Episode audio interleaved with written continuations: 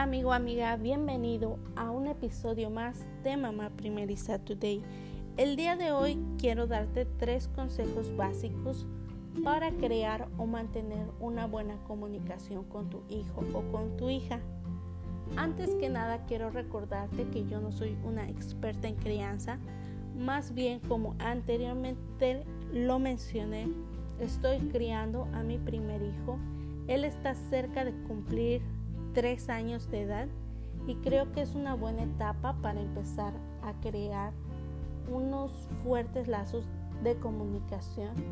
Y más que nada porque siento que a través de la comunicación estamos abriendo una puerta enorme hacia el valor de la confianza y la confianza es algo muy esencial en cada relación Siento que si en una relación no hay confianza, entonces estamos fallando.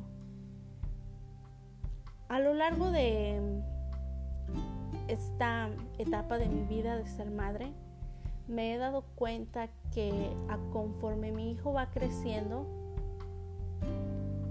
entonces las actividades que yo realizo en mi vida diaria, actividades de la casa, actividades este, que tengo que hacer dentro o fuera de la casa, muchas veces son cosas que a mi hijo le aburren. Entonces trataba de poner una actividad mientras yo hacía algunas tareas del hogar. Él podía colorear, él podía em, ver un programa en televisión o cualquier cosa. Pero conforme el tiempo va pasando, entonces me, estoy dando cuenta que estas cosas a mi hijo ya no le entretienen. Ahora él empieza a buscar formas de llamar mi atención.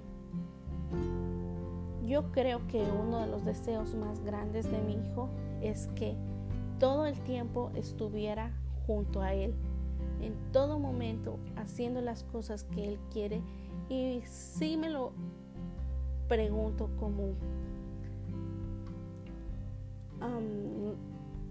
más bien sí me, me pasa que él viene a mí y me dice, mami, ven conmigo, mami, acompáñame a esto, mami, mira esto. Y me toma de la mano y me lleva hacia donde él está. Entonces, ahora dentro de las cosas que hago con mi hijo en mi lista de tareas diarias pongo la palabra pasatiempo y se trata de dedicarle tiempo de calidad, aunque sea poco tiempo, pero tiene que ser de calidad a mi hijo, hacer algo que mi hijo quiere. Si quiere leer un cuento, si quiere ver una película, si quiere eh, salir al jardín, cualquier cosa que él quiera hacer, entonces yo trato de hacerlo con él y prestar la mayor disposición en mí porque creo que una de las cosas que mi hijo quiere es que yo satisfaga sus necesidades. Sé que ahorita que él tiene dos años y pico, entonces sus necesidades no son muy grandes, pero lo que él más necesita en este tiempo es mi atención. Entonces yo creo que de eso se trata el primer consejo, de dedicarle tiempo a nuestros hijos para satisfacer sus necesidades, que es la atención. Eh, la, el consejo número dos es dedicar tiempo pero no solo yo y, mi hijo, sino yo, mi hijo y su papá. Vamos a tener un tiempo para poder platicar. Mi esposo trabaja casi la mayor parte del día. Entonces cuando él viene a casa, lo que yo hago es, es preparar la cena y sentarnos juntos y hablar de las cosas que nos pasaron en el día, qué fueron las cosas que mi hijo estuvo haciendo, cosas nuevas que empieza a hacer día por día, cosas que aprende, palabras nuevas, las actividades que realizamos juntos, cualquier cosa que le quieramos contar. Entonces aprovecho este momento igualmente para preguntarle qué tal su día, cómo le fue. Creo que si nos comunicamos de esta forma vamos a aprender a escucharnos, no vamos a juzgarnos y otra cosa más es que nos estamos dando la oportunidad de conocernos un poquito mejor porque creo que también como personas estamos cambiando nuestras maneras de ver las cosas conforme las experiencias que estamos teniendo. El punto número tres que te voy a dar el consejo es que estés abierto a la percepción. Creo que ya lo has escuchado que antes menciona que las mamás tenemos un sexto sentido pues algo más o menos así. Y se trata de estar en constante concentración hacia los sentimientos que están mostrando nuestros hijos para que nosotros podamos ayudar a canalizar las emociones. Vuelvo a lo que ya te había dicho antes. Hay veces que mientras yo estoy tratando de preparar la comida o estoy limpiando la cocina, me doy cuenta que mi hijo ya está frustrado o que está aburrido. Entonces trato de apurarme para poder ir con él y hacer algo diferente para que sus días no se vuelvan como una rutina, cada día tratar de hacer algo diferente. Y aparte, el hecho que yo sea abierta a mirar sus emociones, creo que estoy Em, ayudándolo, ayudándolo porque eh, yo pienso que estar observando a nuestros hijos en la mayor parte del tiempo nos da la oportunidad de conocer cómo ellos están reaccionando a las diferentes situaciones que están teniendo en el día a día.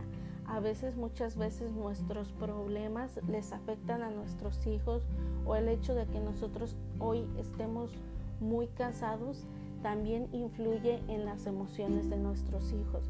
Entonces, si tenemos la oportunidad de cambiar las cosas, no para nosotros, sino para el bienestar de nuestros hijos, entonces créeme que eso va a ser de mucha ayuda para la comunicación con nuestros hijos. Yo creo que no solamente tengo la experiencia de madre a hijo, sino que también yo con mi mamá, cuál era la comunicación o cuáles fueron las cosas que, que estuvieron ciertas y cuáles fueron las cosas que fallaron y que yo creo que faltaron implementar más y ahora es lo que tengo la oportunidad de crear cosas para mejorar la comunicación con mi hijo y creo que ahora es la oportunidad perfecta, ahora que él es pequeño, para que todo el trabajo que yo invierta ahora me rinda frutos el día de mañana y no solamente para, para tener una buena comunicación, sino que aparte de la buena comunicación, los vamos a conocer, vamos a saber cómo ellos van a reaccionar, cuáles son las cosas que ellos tienden a afectarles más si, si son personas que reaccionan agresivamente a, cualquier situación, si están reaccionando con tristeza. Y también hay que ser muy, muy, vamos a prestarle más atención a compartir las cosas buenas que tenemos en el día a día a no enfocarnos en las cosas malas, porque yo creo que si le damos prioridad a las cosas buenas, nuestros hijos van a poder mirar con más, con más, mm, ser más positivos ante cualquier circunstancia que, que nos estemos enfrentando en cualquier momento. Y bueno, espero que este episodio te ayude y que mm, te unas con nosotros en nuestra página de Facebook, en nuestra página de Instagram. Apenas estamos empezando a crear estos episodios.